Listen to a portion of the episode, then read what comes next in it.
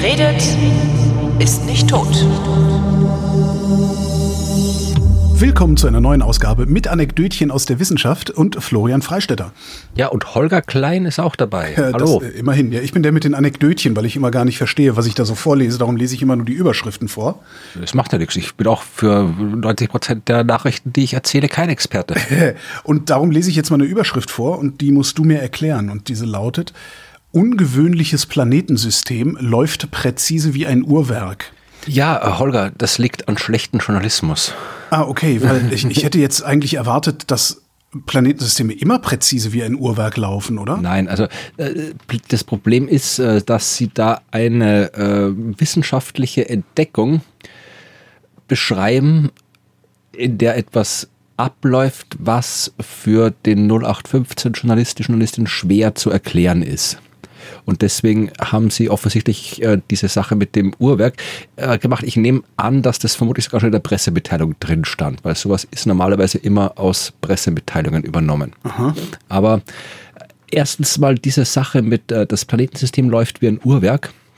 Das ist noch ein Überbleibsel so aus, naja, sagen wir 18. bis 19. Jahrhundert, als man sich das Planetensystem tatsächlich wie ein Uhrwerk vorgestellt hat. Mhm. Ja, also da hatte man äh, das Newtonsche Gravitationsgesetz wirklich verinnerlicht. Das war so die Hochzeit der Himmelsmechanik. Haben so Leute wie Laplace äh, das ganze äh, Sonnensystem äh, in mathematische Gleichungen gefasst und man hat gedacht, okay, wir haben jetzt die mathematischen Gleichungen, die beschreiben, wie die Planeten sich bewegen. Das ist präzise wie ein Uhrwerk. Ja, wir müssen eigentlich nur hier äh, die Zeit quasi eingeben und dann können wir berechnen, wo die Planeten früher waren, wo sie in Zukunft sein werden. Wir können es zwar nicht, weil die Mathematik sehr, sehr kompliziert ist, aber wir können es im Prinzip. Das war so der mhm. Stand damals. Und ja. da kam das mit dem Uhrwerk dann auf. Dann hat man aber festgestellt, Ende des äh, 19. Jahrhunderts, Anfang des 20. Jahrhunderts, dass es da ein kleines Phänomen gibt, das sich Chaos nennt und dass das eine größere Rolle spielt, als man bisher gedacht hatte und dass so etwas wie dein Planetensystem nicht präzise wie ein Uhrwerk ist oder zumindest schon präzise wie ein Uhrwerk ist, aber es kann sein, dass die Uhr äh, spontan explodiert. Das heißt, das heißt, ihr könnt überhaupt nicht vorhersagen, wo sich ein Planet zu jedem gegebenen Zeitpunkt befinden wird? Doch, können wir schon. Das Problem ist folgendes. Ja, also ich kann äh, vorhersagen, wo der Mars äh, im nächsten Jahr ist, so genau, dass ich dann eine Raumsonde quasi ja, hinwerfen kann und dann landet sie dort. Mhm. Ich kann dir aber nicht genau sagen, wo der Mars in einer Million Jahre ist. Okay. Ich kann dir schon sagen, wo der Mars in einer Million Jahre sein wird, aber ich kann es dir nicht so genau sagen, dass ich jetzt quasi eine Raumsonde auf den Weg schicke, die eine Million Jahre braucht. Das heißt, es wäre also sowas ähnliches wie eine äh, Makroquantenmechanik, die du da erfinden müsstest, um zumindest die ungefähre Aufenthaltswahrscheinlichkeit des Marses im Raum angeben zu können. Ich halte Makroquantenmechanik für Quatsch. Aber ja, natürlich, habe ich ja auch erfunden. nee, das Problem ist, äh, man kann das nicht äh, lösen. Das Problem ist, dass es eben komplexe dynamische Systeme gibt ja, und das Wetter ist so ein System, mhm. ja, das äh, Planetensystem ist so ein System, alles, wo ja kleine Änderungen zu großen, überdurchschnittlich großen Auswirkungen führen können. Okay, du das weißt natürlich nicht, ob da jetzt ein Asteroid durchfliegt und ein ganz klein wenig Masseveränderung macht, ne? Ja, aber auch, ja. Gravitationsveränderungen. Also. Es würde aber schon reichen, wenn du einfach nur drei Himmelskörper hast. Das allein reicht schon an Komplexität, okay. weil ja ähm, die ich probiere es mal, man kann es nicht wirklich gut erklären, aber ich probiere es mal so zu erklären. Ähm, du hast äh, die Sonne und die Erde. Das ist noch einfach. Dann mhm. kann ich dir genau sagen, die Erde beeinflusst die Sonne, die Sonne beeinflusst die Erde und äh, dann gibt es da irgendwie so einen Massenmittelpunkt und äh, ich kann das Problem so reduzieren, dass sich beide um den Massenmittelpunkt herum bewegen. Dann gibt es genau. eine mathematische Gleichung, das kann ich lösen und dann kriege ich genau die Bahn der Erde raus. So, jetzt habe ich aber einen dritten Planeten dazu genommen, zum Beispiel die Venus. Mhm dann habe ich die Sonne, die Erde und die Venus und ähm, ich möchte wissen, wo sind diese drei Himmelskörper und wie bewegen sie sich. Das hängt davon ab, welche Gravitationskraft auf sie wirkt. Und die Gravitationskraft, die hängt von der Masse aller beteiligten Himmelskörper ab. Mhm. Da können wir jetzt mal guten Gewissens sagen, die ändert sich nicht. Ja, tut ja. sie zwar auch, aber das ignorieren Wie? wir jetzt mal fürs Erste.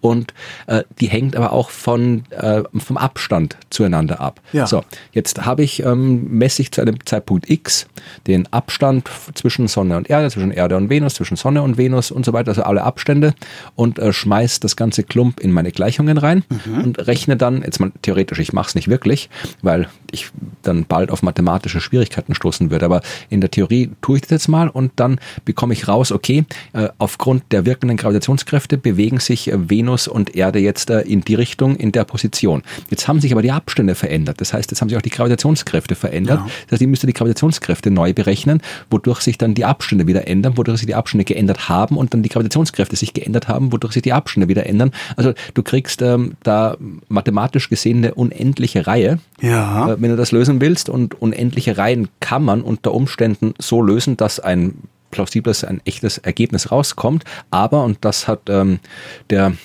Mathematiker äh, Poincaré gezeigt, Ende des 19. Jahrhunderts, im Fall des Sonnensystems kann man diese Reihen nicht lösen. Die sind nicht konvergent, heißt es im Fachjargon, äh, was physikalisch bedeutet, es ist nicht möglich, die Bewegung von mehr als drei, mehr als zwei Himmelskörpern so anzugeben, so aufzuschreiben, so mathematisch zu formulieren, dass man eine Art Konstante Zeiten, daraus ableiten nein, könnte. Nicht das, sondern das für alle Zeiten quasi ja. äh, eine geschlossene Form zu finden. Eine geschlossene mhm. Form wäre, du hast eine Gleichung für, sagen wir mal, den Ort x und die Geschwindigkeit v in Abhängigkeit von t, der Zeit, und ich schmeiße einfach den Wert von t rein, den ich haben will, und dann berechne ich aus, ist gleich und dann kommt es raus. Das ja. geht nicht. Man kann es näherungsweise lösen. Das ist das, was wir gemacht haben in der Himmelsmechanik und was wir auch machen.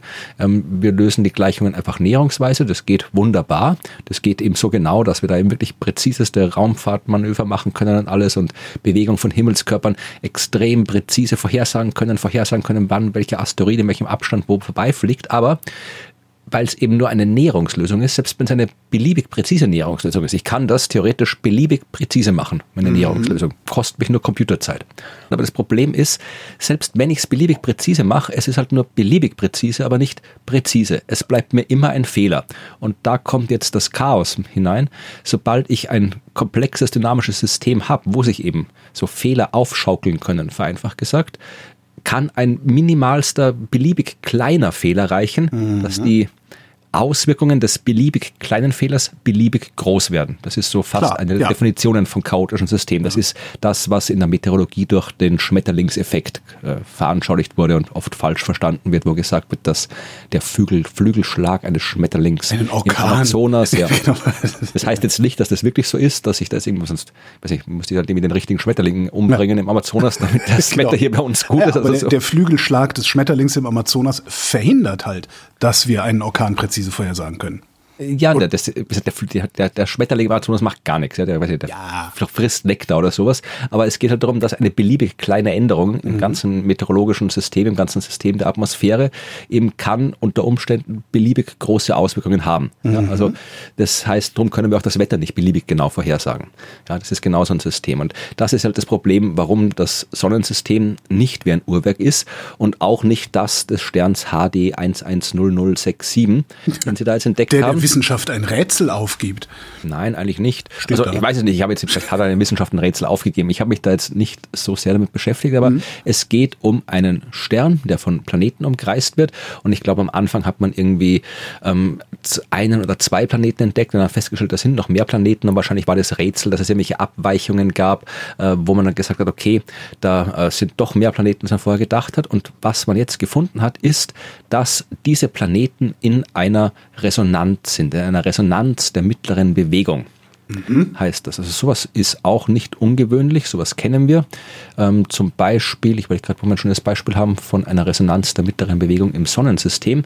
Wir haben das bei diversen Monden des Jupiters, äh, mhm. des Saturns gibt es das. Also Resonanz heißt einfach nur, dass die Umlaufzeiten von zwei oder mehr Himmelskörper in einem ganzzahligen Verhältnis stehen und in einem kleinen ganzzahligen Verhältnis stehen. Ja, also zum Beispiel wäre, wenn die Erde braucht 365 Tage, ja, also die Erde quasi geht einmal um die Sonne rum und wenn wir jetzt einen zweiten Planeten hätten, der, ähm, was ist zweimal 365, 600, 720, 730, das ist schnell äh, gerechnet. Das, ja, ja, 730, ja. Wenn wir jetzt einen Gott, Planeten hätten, der 730 Tage für einen Umlauf bräuchte, dann würde der genau zwei Runden machen, während die Erde, dann würde die Erde zwei Runden machen, während der eine Runde macht, mhm. die Sonne. Ja, wenn wir haben so einen Planeten nicht, aber tun wir mal so, als hätten wir den, dann wären die in einer 2 zu 1 Resonanz in dem Fall. Ja, weil eben die Erde macht zwei Runden, der macht eine Runde und dann sind sie im Verhältnis zueinander genau so, wie sie vorher waren. Ja. Und das äh, kann Auswirkungen haben. Wenn du jetzt dir vorstellst, ähm, die stehen jetzt so genau in einer Reihe. Also Sonne, Erde, fiktiver Planet stehen Mhm. genau in einer Linie nebeneinander. Dann stehen sie zwei Jahre später wieder exakt in dieser Linie. Ja. Und vier Jahre später wieder in dieser Linie und Mhm. so weiter, weil sich es wiederholt. Das heißt, wenn die jetzt so in einer Reihe stehen würden, dann äh, wiederholt sich dieser, diese Situation alle zwei Jahre. Und in dem Fall, wo sie beide auf derselben Seite der Sonne stehen, äh, sind sich Erde und fiktiver Planet alle zwei Jahre sehr nahe. Das heißt, wenn jetzt der andere Planet sehr groß wäre, zum Beispiel sehr viel Masse hätte, wenn das andere ein Jupiter wäre, dann würde die Erde vermutlich nicht lange überleben, weil dann der Abstand zwischen Erde und Jupiter in regelmäßigen Abständen sehr klein wird und sich diese Störung ähm, immer und immer wieder wiederholt. Das ist wie so bei der Schaukel, wo ich immer im richtigen Moment anschubse, dann reicht auch immer der gleiche Schubs. Ich muss gar nicht stärker schubsen, ich muss immer nur mit der gleichen Kraft schubsen, weil wenn ich es im richtigen Moment mache, fliegt die Schaukel höher, höher, höher. Ja. Und genauso ist es da auch. Kann auch andersrum sein. Es kann auch sein, dass die Erde auf der einen Seite der Sonne ist, der fiktive Jupiter auf der anderen Seite der Sonne und dann wiederholt sich diese Konstellation alle zwei Jahre. Das heißt, die kommen sich nie nahe. Ja, und dann ist die Umlaufbahn der Erde quasi besonders gut geschützt vor der Störung dieses Jupiters. Das heißt, es kann eine Resonanz kann stabilisierend sein oder sie kann eben destabilisierend sein. Das hängt von diversesten Faktoren ab. Und wir sehen dieses stabilisierende und destabilisierende Verhalten auch im Asteroidengürtel zum Beispiel. Da, wenn du dir da anschaust, die Verteilung der Asteroiden, also wie viele Asteroiden du in einem bestimmten Abstand zur Sonne findest, dann siehst du da Lücken und du siehst Häufungen. Und wenn du schaust, wo genau sind diese Lücken und Häufungen, dann sind die genau an Stellen, wo es solche Resonanzen gibt. Also äh, du hast Lücken, wo eine Resonanz wäre, also wo Asteroiden, die in dieser Lücke wären, wären in einer Resonanz und die wären deswegen dort und sind nicht dort, weil alle, die mal dort waren, sind schon durch die Resonanz rausgeflogen. Ja. Und es gibt aber auch äh, Positionen, wo sie halt äh, in einer Resonanz eine Häufung von Asteroiden sich gebildet hat, weil eben die sich halt in einer stabilisierenden Resonanz gebildet haben. Ja, Uranus und äh, nee, Neptun und Pluto sind auch in so einer Resonanz. Deswegen können die nicht miteinander kollidieren, obwohl sich die Bahnen von Pluto und Neptun kreuzen. Ja, also solche Resonanzen sind ein Standardphänomen. Und für die ja, mathematisch, für die mathematisch begeisterten Menschen in der Hörerschaft, diese Resonanzen, die sind doch genau der Grund, warum die Reihen, die die Bewegung der Planeten, die mathematischen Reihen, die unendlichen Reihen, warum die nicht konvergieren. Weil die mittlere Bewegung der Himmelskörper, die steht unterm Bruchstrich und die Größe, die durch den Bruch angegeben wird, ist eben genau das Ausmaß der Störung. Und wenn du äh, müssen wir jetzt wirklich eine Formel im, in dem Podcast zu beschreiben, ist schwierig, aber es läuft darauf hinaus, dass äh, die Zahl unter dem Bruchstrich, wenn die sehr klein wird, dann wird der ganze Ausdruck sehr groß. Das kann man auch verstehen mathematisch. Und wenn das, was beschrieben wird, die Störung ist, wenn die sehr groß wird, ja, dann konvergiert die Reihe nicht. Und es, äh, weil eben ähm, da die mittlere Bewegung drin steht, äh, kann es eben passieren, dass die sehr groß wird, die Störung, und beziehungsweise die Zahl unter Bruchstrich sehr klein wird, weil dieser mathematische Ausdruck so beschaffen ist, dass der halt sehr klein wird, wenn du eben äh, so eine Resonanz hast. Also wenn zwei Umlaufzeiten quasi in einem ganzzahligen Verhältnis stehen, dann äh, wird dieser Ausdruck oder kann dieser Ausdruck sehr klein werden. Also die Resonanzen sind es genau, die dafür sorgen, dass diese Reihen nicht konvergieren. Und was man jetzt hier entdeckt hat, ist eben ja ein System, ein schönes System, wo eben Planeten in genau dieser äh, solcher Resonanz sind und eben nicht nur ein System, ein Planetensystem oder ein Planet Ja, so in das ganze Resonanz zwei Planeten, sondern es sind eben mehrere in Okay. Resonanz. Und das ist halt spannend. Sowas haben wir bis jetzt noch nicht gehabt. Ich weiß nicht, sechs Planeten sind es, glaube ich, insgesamt. Bin mir nicht sicher. Äh, weiß ich jetzt auch nicht auswendig. Die halt alle wechselseitig in Resonanzen sind. Also ich habe jetzt mal hier kurz aufgemacht. Also wir haben Planet 1 und Sechs, 2 oder ja. B und C in der 3 zu 2 Resonanz und C und D sind auch in der 3 zu 2 Resonanz und C und E sind in der 4 zu 3 Resonanz und E und F in der 4 zu 3 und der G und B sind in der 6 zu 1 Resonanz. Also sie sind alle in wechselseitigen Resonanzen zueinander, was sehr interessant ist und offensichtlich äh, dieses System sehr, sehr stabil macht gegenüber äußeren Störungen, ja, weil sonst wäre das nicht so. Was man jetzt daraus schließen kann, kann ich dir nicht sagen. es, möglicherweise kann man daraus aber nicht schließen, dass es äh, präzise wie ein Uhrwerk läuft.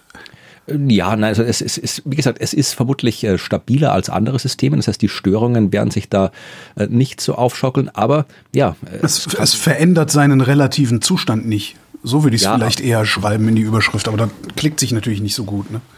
Ja, also es ist schon, es ist schon präziser als anderes, weil natürlich, ja, wenn, wenn du so was hast wie ein Sonnensystem, wo alles jetzt überzogen gesagt, in Kreuz und Rüben durcheinander läuft, dann ist es natürlich schwerer, was vorherzusagen. Wenn ich ja. das wirklich so mit Resonanz modellieren kann, dann kann ich es auch besser vorhersagen, dann ist es auch präziser. Aber ja, wir haben noch gar nicht angefangen, über die anderen Sachen zu sprechen. Es gibt ja auch noch abseits der Gravitation nicht gravitative Kräfte, die wirken können, eben Strahlungsdruck. Mhm. Äh, wir haben Planeten, die alle äh, echte physikalische Objekte sind und keine Punkte, was in diesen mathematischen Modellen ja immer der Fall ist. Das sind alles Punkte. Ah, okay. Und ähm, wenn du einen ausgedehnten Himmelskörper hast, dann muss man die Gravitationskraft auch ein bisschen anders beschreiben. Also Gravitationskraft ist die Gravitationskraft, aber äh, ich habe dann noch äh, andere äh, Aspekte drin, die ich eigentlich noch mitmodellieren muss und so weiter. Und am Ende werden diese Gleichungen genauso äh, langfristig unvorhersagbar wie alle anderen. Also das, da kommt man nicht aus. Aber jetzt so für den Hausgebrauch quasi kann man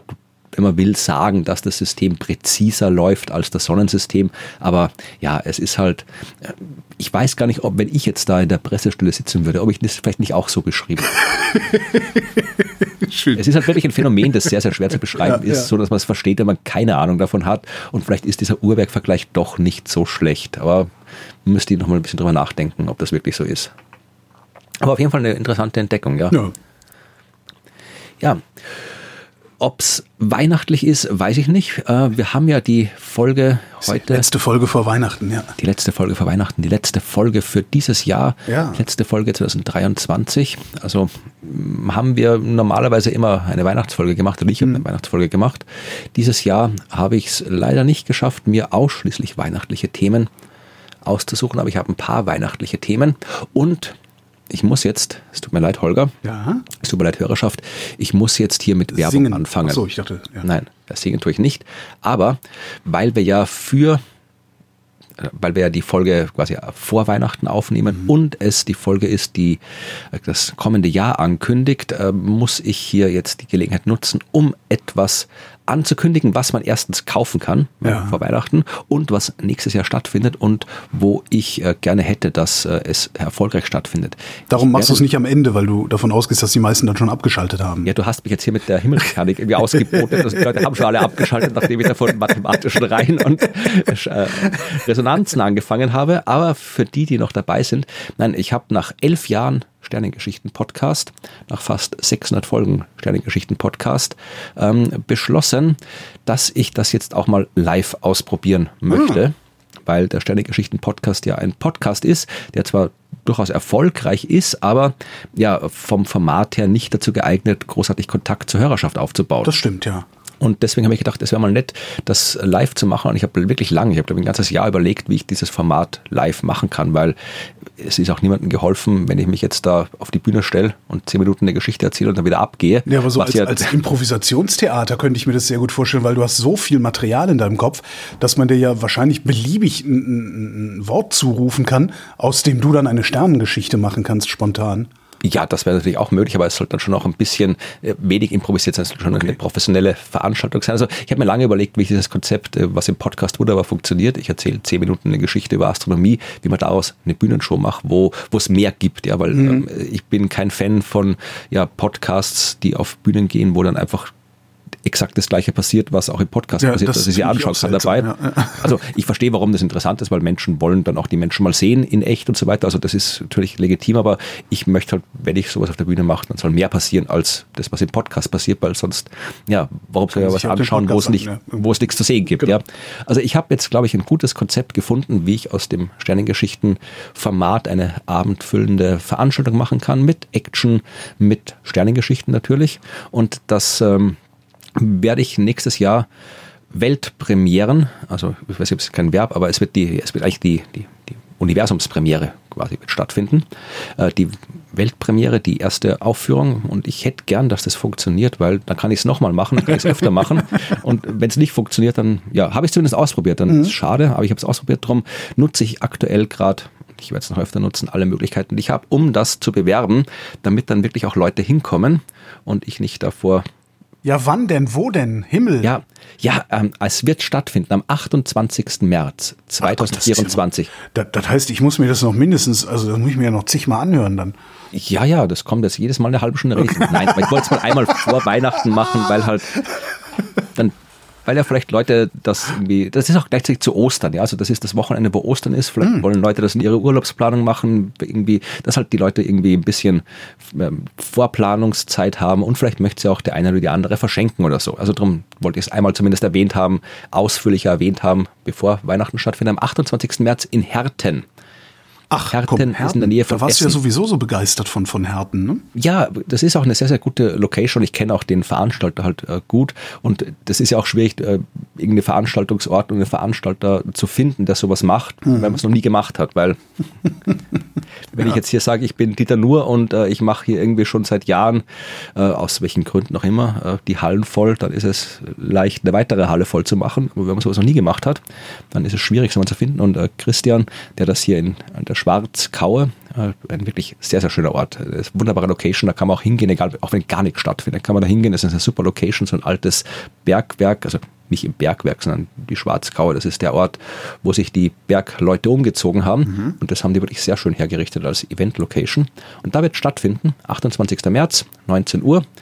In der Nähe von Essen ist Herten. Also ja, wer hinkommen will, wird schon wissen, wo es ist. Also das muss ich jetzt den Leuten nicht erklären. Und wer von weiter hinkommen will, es ist in Deutschland. Ja, also in, im Ruhrgebiet. Nordrhein-Westfalen, genau. Genau. Ja, schöner Ort, kommt hin. Ich würde mich freuen. Also es, es, es passen, glaube ich, 300 Leute rein grob. Und das wäre wirklich schön, wenn da auch 300 Leute drin wären, wenn das passiert. Und- Und wenn ihr übrigens gerne, ich mache die Werbung hört gleich auf, ja. Wie, wie ist denn das Konzept überhaupt? Das, das verrätst du nicht, ne? Da muss man dann Naja. hinkommen. ne? Das ist so wie mit deinen Büchern, wo ich auch mal versucht habe, irgendwie Geschichten aus deinen Büchern zu hören und dann hast du nie Ja, erzählt. das Konzept ist schon auch, dass ich Sternengeschichten erzähle, ja, aber jetzt nicht so, wie es im Podcast ist, also nicht nur ich stehe und rede, sondern es, ich stehe und rede und das wird damit Action geben. Also es wird ja viele verschiedene Sternengeschichten geben, Sternengeschichten, die noch nicht im Podcast zu hören waren. Es wird natürlich was zu sehen geben, weil sonst bräuchte ich es nicht live machen, also nicht nur Bilder zu sehen geben. Es wird äh, auch das eine oder andere Experiment zu sehen geben. Es wird vielleicht auch sowas, was du gerade angesprochen hast, Improvisationsmäßiges geben. Es wird vielleicht sogar, weiß ich, ob es Interaktion geben wird, weiß ich nicht. Ähm, es wird ähm, Experimente geben, die man dann vielleicht auch gemeinsam irgendwie am Ende konsumieren kann. Sowas mache ich ja gern. Irgendwo ein Experiment, wo am Ende was rauskommt, was man dann ja ans Publikum verteilen kann. Sowas wird es auch geben. Ja, also es, es wird Viren, Bakterien. ja, es wird all das geben, was es auch im Podcast gibt, nur halt ja mehr davon mit mehr Action, länger mit Bildern, Experimenten und wie ich in der Ankündigung geschrieben habe, äh, dem Gesicht zur Stimme und der restliche Körper wird auch anwesend sein. Das wird es geben und wer einen längeren Aufenthalt in Herten planen möchte, ein paar Tage davor, am Sonntag, der Mhm. Noch eine Sonntag davor, ja, noch eine Sache. Der Sonntag davor, das ist der, ähm, weiß nicht wie viel, der, der 24., wenn ich mich nicht äh, geirrt habe. Ist es der 24.? Das weiß ich nicht. Äh, es ist der 24.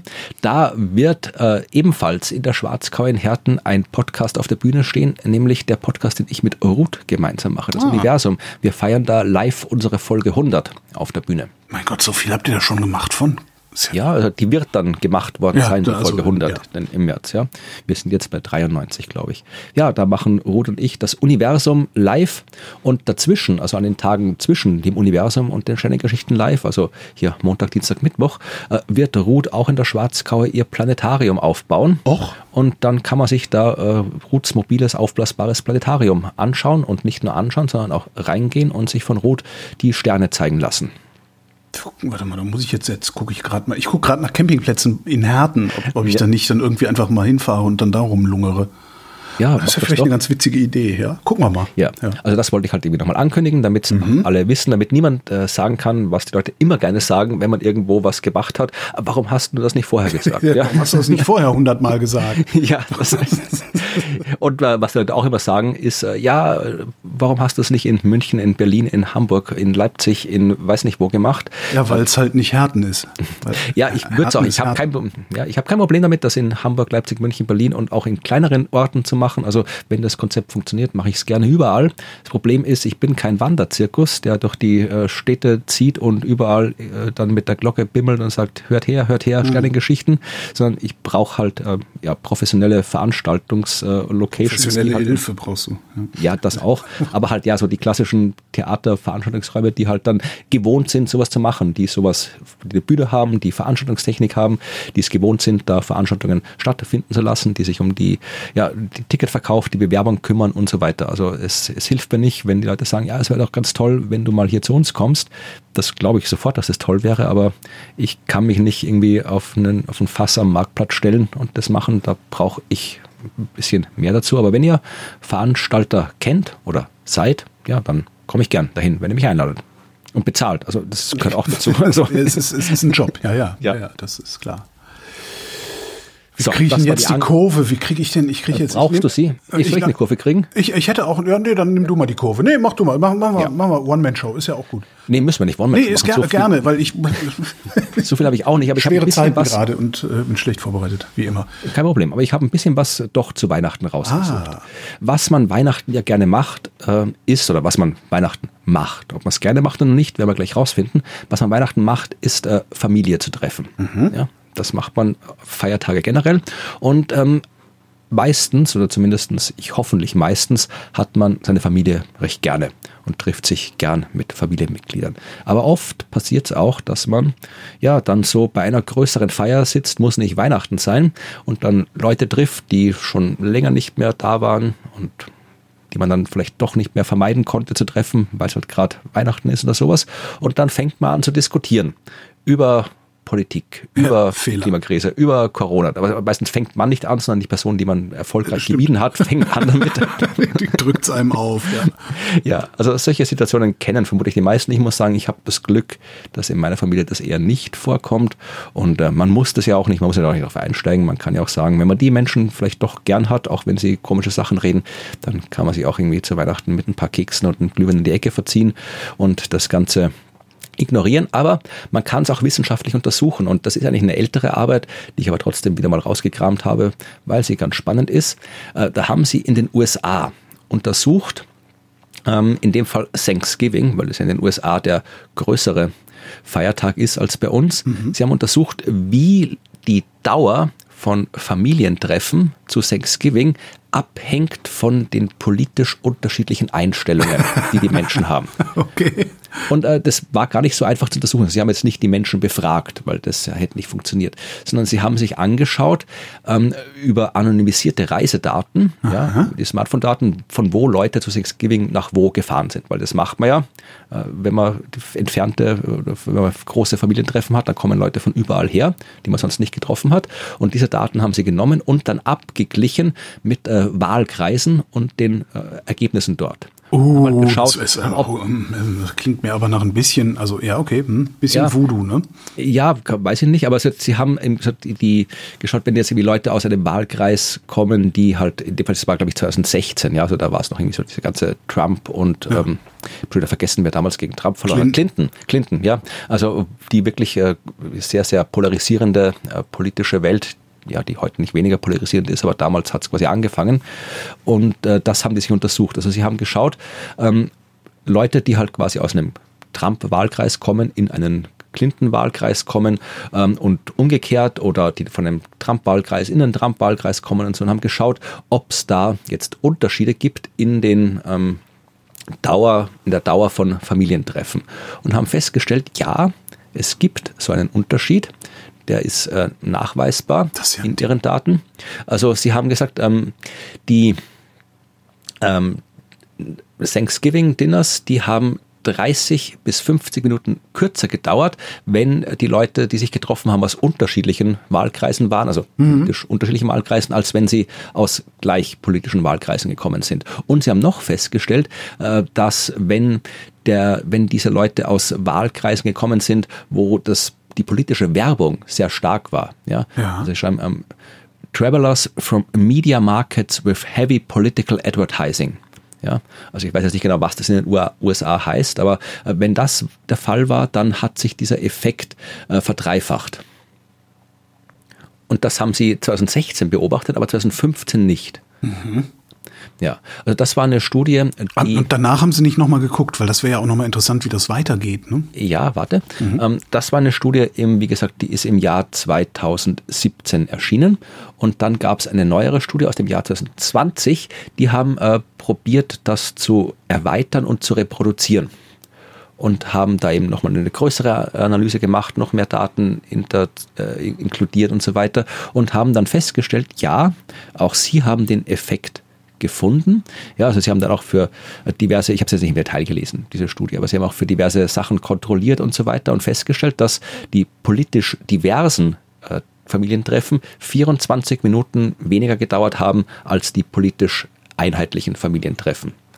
Ja, also es, der Effekt war nicht ganz so groß wie in der ersten Studie, aber er war immer noch da und er scheint tatsächlich zu existieren. Ich weiß nicht, ob das nochmal ähm, reproduzieren kann mittlerweile. Sollte man, also Ja. ich meine, es scheint ja einen Unterschied zu geben zwischen Wahljahren und Nicht-Wahljahren. Ne? möglich. Also das ist vielleicht was für eine längere Studie, aber ich fand es halt interessant, dass Ja. müssen wir jetzt wissen, wie man es in Deutschland macht, ob man da irgendwie die, die, die, die Impfquote in die Treffen mit einbearbeiten kann oder sowas, weil wir haben ja nicht so ein, so so ein Zwei-Parteien-System, wie es in den USA ist, wo du sagen kannst, okay, das ist irgendwie ein Naja gut, aber man kann es ja schon äh, sortieren in progressiv-konservativ, oder? Ja. Das müsste ja schon irgendwie gehen.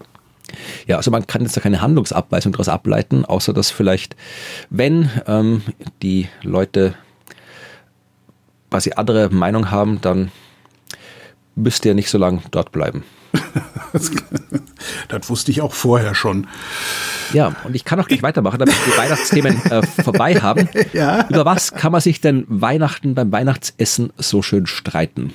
Ja, man kann sich natürlich über Politik streiten, man kann sich über ja, äh, das Klima streiten, man kann sich über die Pandemie streiten, über alle möglichen Verschwörungstheorien kann man sich streiten, aber äh, selbst wenn man sich über all das nicht streitet, dann kann man sich darüber streiten, wenn ähm, jemand kommt und sagt, ähm, ich hätte gern veganes Essen zu Weihnachten, bitte. Oder glutenfrei oder irgendwas anderes, weiß ich nicht.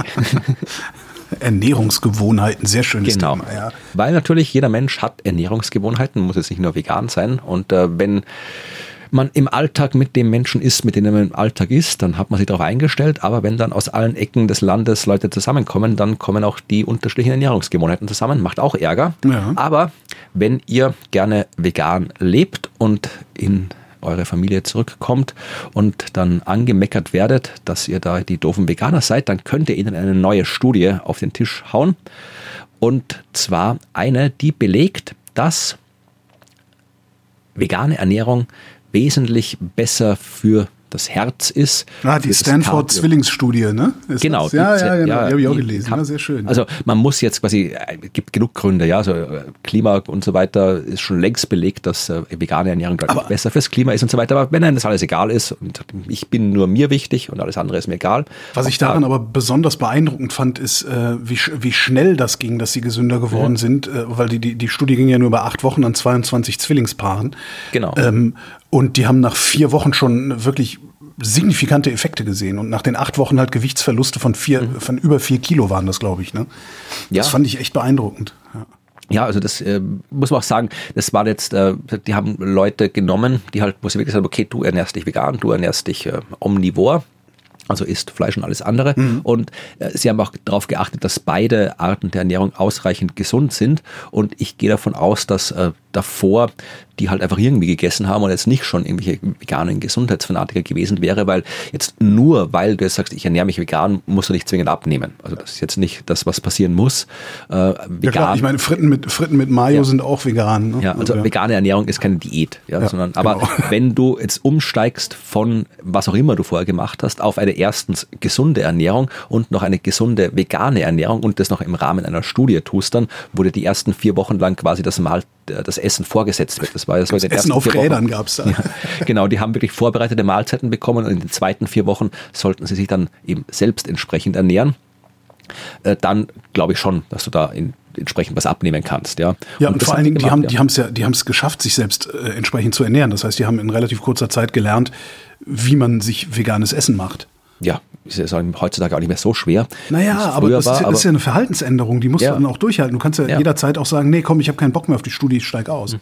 ja, ja, gut, in dem Fall haben sie es dann aus welchen Gründen haben wir nicht gehabt und haben das äh, gemacht und haben dann deutlich bessere Cholesterinwerte gehabt. Mhm. Äh, am Anfang gab es äh, einen äh, LDL-Cholesterin-Grundwert, was immer das auch sein mag. Ja. Lass das liegen. Ja.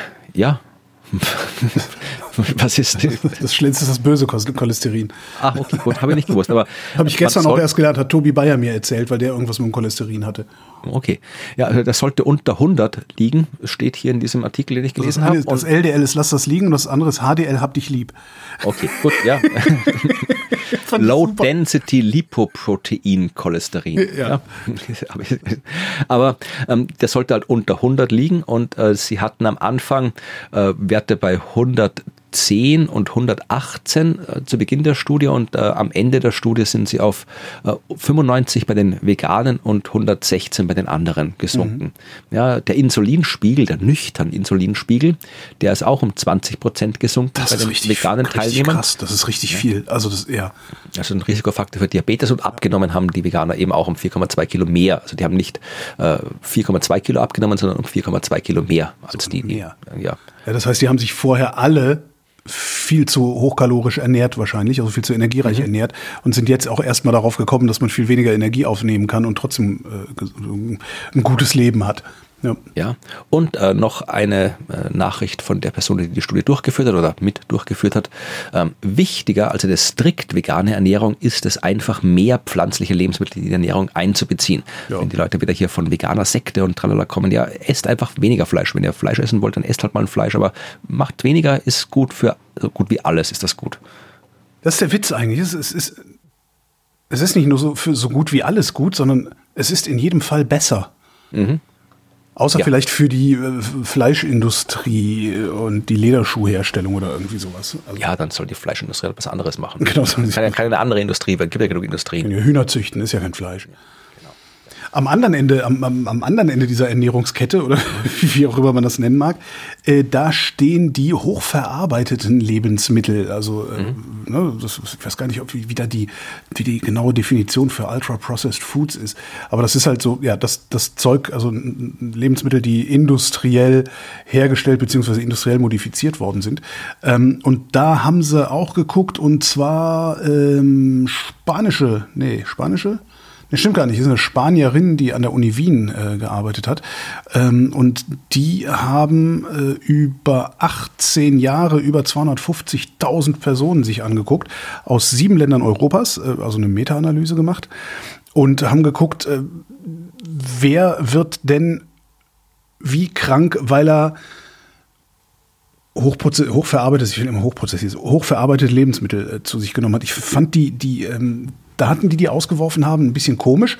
Mhm. Ähm, sie haben gesehen, dass im Durchschnitt die Männer 300, 413 Gramm und die Frauen 326 Gramm hochverarbeitete Produkte zu sich genommen haben und haben dann äh, nach elf Jahren äh, geguckt, wer ist denn davon krank geworden und zwar multimorbid, also oh so, ne, Herz, Kreislauf, Krebs, also diese Volkskrankheiten, also mehrere Volkskrankheiten gleichzeitig sozusagen.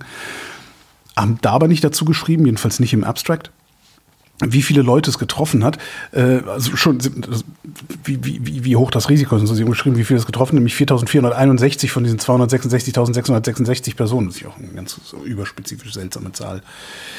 Jedenfalls, ähm, der Wert, den sie ausgeworfen haben, ist, dass es ab einem Verzehr von 260 Gramm hochverarbeiteter Produkte gefährlich wird. Also solange du weniger als 260 Gramm pro Tag an hochverarbeiteten Produkten zu dir nimmst, steigt dein Risiko für Multimorbidität nicht an. Mhm. Etwas seltsamer Wert, aber vielleicht ist äh, genau das, was man den Leuten sagen muss. Also nicht ja. mehr als ein halbes Pfund, äh, keine Ahnung, Chips ja, am Tag. Oder so. Ja, ich bin ein bisschen unzufrieden mit, dieser, äh, mit diesem Ergebnis, weil hochverarbeitetes Lebensmittel, das klingt, äh, es ist halt so, man kann sich vorstellen, es Tiefkühlpizza ist gemeint damit wahrscheinlich irgendwie so ein Tiefkühlpizza Burger äh, von genau, McDonalds ja. oder irgendwie sowas, ja. Aber äh, es ist trotzdem, ich fände es besser, wenn die jetzt sagen, okay, wenn sie rausgefunden hätten, was es ist in diesen hochverarbeiteten Produkten. Das ist, weil nur weil etwas hochverarbeitet ist, ist ich, ich, kann mir nicht vorstellen, dass allein hochverarbeitet das Problem ist. Das, das Interessante ist ja, Brot ist ja auch schon ein hochverarbeitetes ja, Produkt. Ja, das meine ich genau. Und, aber genau das macht nichts. Also ja. Sie haben, das haben Sie immerhin gesehen, keine statistisch signifikante Risikoerhöhung ging von stark verarbeiteten Getreideprodukten mhm. oder pflanzlichen Alternativen zu tierischen Produkten ja. aus. Finde ich ganz spannend, aber ja. Ja, weil es ist ja oft so, dass wirklich äh, zu diesen klassischen Boulevard-Journalismus und äh, Boulevard-Diskussionen äh, ja auch immer gesagt wird, ja, hier, äh, schau dir an, hier der Scheiß, äh, dein, dein Pflanzensteak, da sind 50 Sachen drin und in meinem Schnitzel ist ein Schnitzel drin und deswegen ist das Schnitzel besser als das Pflanzenschnitzel. Und das ist auch Quatsch. Nur weil irgendwo viele Stochsachen drin sind, muss das noch lange nichts heißen, ja. Dass das schlecht ist. Es kommt darauf an, was es genau ist. Das ist Und, richtig. Hätte ich es ein bisschen, hätte es gerne irgendwie ein bisschen genauer gehabt, aber gut, Präziser, ja. Aber Nur weil das, ich- das haben die Daten wahrscheinlich auch gar nicht hergegeben, weil die Genau, das das in, Problem. in, in bestehenden Daten schon gesucht haben, die es da gab. Was sie aber halt äh, hinten raus auch sagen, ist, äh, verzichten Sie mal so gut das geht auf Fleisch und Fleischprodukte. Ja. Das fand ich Ja. ganz geil. Weil das ist eigentlich, das ist am Ende das, was immer wieder dabei rauskommt. Ne? Ja, aber und schön finde ich, der Artikel im Standard, den ich da gelesen habe, ist bebildert mit einem Fertigrahmensüppchen. Ja, aber die sind unsere Hörerschaft und alle, die was, die sich da aufregen drüber, über die bösen Veganer, die essen ja auch nichts Verarbeitetes, sondern nur irgendwie Fleisch vom Bauer nebenan, wo das, wo sie die Kuh persönlich 20 Jahre kannten und wo das Garantiert sofort keine Also das- Antibiotika gekriegt hat. Genau, das ist ja aber dann in diesen Diskussionen ist erstaunlich. Man könnte glauben, es gibt kein, kein Billigfleisch mehr, wenn alle Leute, mit denen man über Fleisch redet, erzählen einem, dass sie ja das alles gar nicht essen, sondern nur irgendwie das Biofleisch vom Bauern nebenan und die Na, Eier von vielleicht- der Bäuerin nebenan. Vielleicht ein. Klassenphänomen. Vielleicht haben wir einfach nur nichts mit den Leuten zu tun, die das billige Fleisch essen. Möglich. Kann ja, kann ja sein. Ich Oder die Leute sagen nicht die Wahrheit, kann auch sein. das kann auch sein, ja. Ja. Die Tomate ist wieder da. Hurra! War sie weg? Ja, ich habe das auch nicht ganz mitbekommen, aber auf der internationalen Raumstation ist eine Tomate verschollen. Was? Monatelang verschollen. Moment mal. Dann hätten sie auch meine Küche nehmen können, um da in den Weltraum zu fliegen. Nein, ähm, äh, das ist ja eigentlich eine lustige Meldung, aber äh, gar keine relevante Meldung, aber sie ist trotzdem lustig. Also äh, das Relevante daran ist, dass auf der ISS ja jede Menge an Forschung stattfindet, unter anderem auch Forschung im Gemüsebereich. Also da wird wirklich Gemüse gezüchtet. Es gab schon Salat, den sie dort gezüchtet haben, alles Mögliche, um halt rauszufinden, ja, wie läuft es im Weltall? Weil das ist ja relevant, wenn wir zum Beispiel mal länger irgendwo im Weltall sein wollen, dann sollten wir auch in der Lage sein, frisches Obst und Gemüse zu züchten, weil wir können nicht ständig irgendwie Zeug mit Raketen von der Erde ins All fliegen. Ja.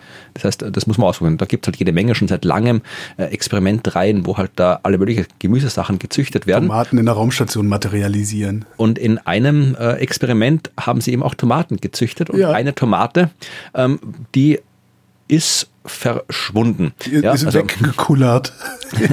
ja, ne, nicht weggekullert, sondern ähm, man hat sie in einem, äh, so, so, so, so, so, wie heißt das, Tiefkühlbeutel, also so ein Zip-Beutelchen Ja, ja. reingetan. Und äh, der Astronaut Frank Rubio, der war quasi da zuständig. Entschuldigung, ich finde das gerade total lustig. ja, Ja, Frank, also- wo ist denn die Tomate? Hä? Tomate? Welche Tomate? Die haben halt ein paar Tomaten geerntet, haben die unter der Besatzung aufgeteilt. Und ja, die Tomate von Frank, die ist in der Schwerelosigkeit irgendwo hingeschwebt, ja, hat die ist anscheinend verschwunden. Und ähm, haben nicht gewusst, äh, was mit der passiert ist, weil die hätten wir auch irgendwie zur Erde mit runternehmen sollen, ein paar und dann analysieren und so weiter. Also die ist jetzt nicht irgendwie, dass man sie sich auf den Salat schneidet, sondern hätte man schon erforschen müssen. Aber die eine Tomate war weg und ähm, es gab dann auch schon den Insider-Witz schon unter den äh, Astronautinnen und Astronauten, dass der Rubio sie heimlich äh, gegessen hat und so weiter. Ja, und äh, dann ist er gelandet, der war irgendwie fast, äh, fast 400 Tage war der auf der Raumstation und dann ist er zurückgekommen und hat schon gesagt, er hat Stunden gesucht nach dem Teil, hat es nicht gefunden. Und jetzt, acht Monate später, hat die NASA-Astronautin Jasmine Mock-Belly äh, verkündet per Livestream, unser guter Freund Frank Rubio wurde lange Zeit beschuldigt, die Tomate gegessen zu haben. Aber wir können ihn entlasten. Wir haben die Tomate gefunden. Mehr das weiß heißt, man Sie nicht. haben ein Schimmelexperiment au- auf der ISS gemacht, oder wie? Ja, man weiß leider nicht, äh, wo sie gefunden wurde, die Tomate, äh, wie sie ausschaut, die Tomate. Das hat äh, die Astronautin nicht gesagt, aber sie ist wieder da. Aber das hätte ich jetzt aber wirklich mal interessant gefunden, was in diesen acht Monaten aus der Tomate in der Schwerelosigkeit geworden ist. Ja, ich weiß es nicht, aber vielleicht, vielleicht ist sie intelligent geworden. Genau. Durch die kosmische Strahlung. Intelligente Tomaten. Es gibt auch Killer-Tomaten aus dem Weltall, ist doch so ein Trashfilm, oder? genau. Das war Plan 9 war das. Nein, aber Killer-Tomaten, es gibt auch Killer-Tomaten aus Es dem gab den Weltall. Angriff der Killertomaten, aber waren Ja, die aus genau. dem Weltall? Ja, weiß ich, ach, sicherlich, oder? Ich erinnere mich auch nur noch an die Szene, wo sie mit Pumpguns auf Tomaten geschossen haben. Das ist sehr verstörend. Ja, aber ich weiß gar nicht, wie aus Eltern kam. Ihr könnt beruhigt Weihnachten feiern. Die Tomate ist wieder da. Amerikanische Wissenschaftler haben festgestellt, vielleicht aber auch nicht, also sie haben einen Kandidaten gefunden, und zwar einen Kandidaten dafür, dass wir von Rotwein oder dass wir dazu neigen, von Rotwein eher Kopfschmerzen zu kriegen als von Weißwein.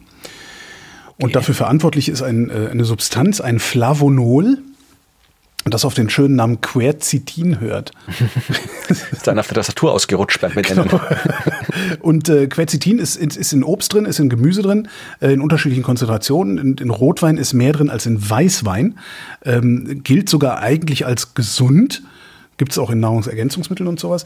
Zusammen mit Alkohol führt das Zeug aber dazu, dass dein Alkoholstoffwechsel gehemmt wird, blockiert wird oder zumindest ins Stottern kommt, schreiben sie.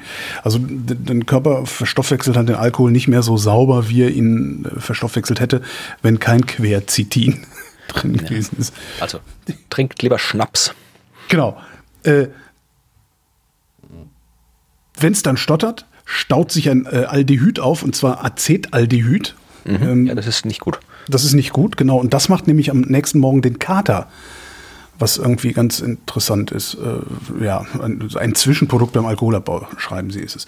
Ähm, was das Witzige an diesem Quercetin ist, ist, wenn du dieses Quercetin ohne Alkohol zu dir nimmst, dann lindert es Kopfschmerzen.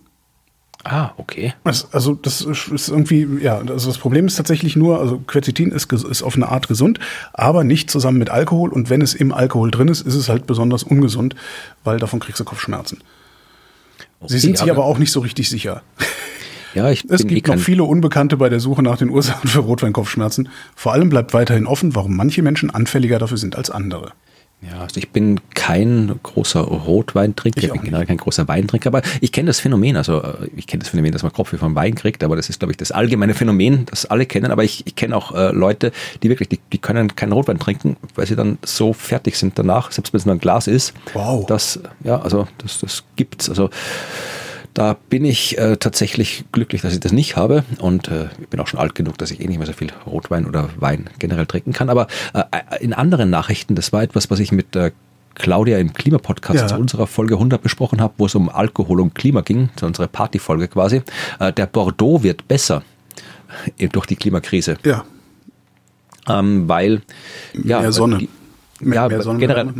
Ja, nicht nur die Sonne, sondern auch das ganze, die ganzen äh, Jahreszeitenwechsel quasi. Also eben ein, ein äh, heißer Sommer, ein später heißer Herbst, Mhm. trockener, also feuchter, milder Winter, äh, so dieser, dieser äh, früher Frühling und so weiter. Ist all das, was quasi jetzt so die Klimakrise macht. Das scheint dem Bordeaux gut zu tun.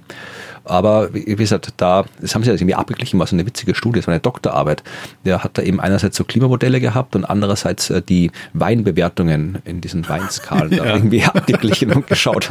Ja, klar, weil, weil diese, die, die Weinprofis, die sprechen ja eine formalisierte Sprache. Ja. Und das kann man sehr gut äh, ab, ab Ja, aber dann, ja. auch das ist ein Prozess, der irgendwann gegen die Mauer laufen wird. Also es ist nicht so, dass Klar.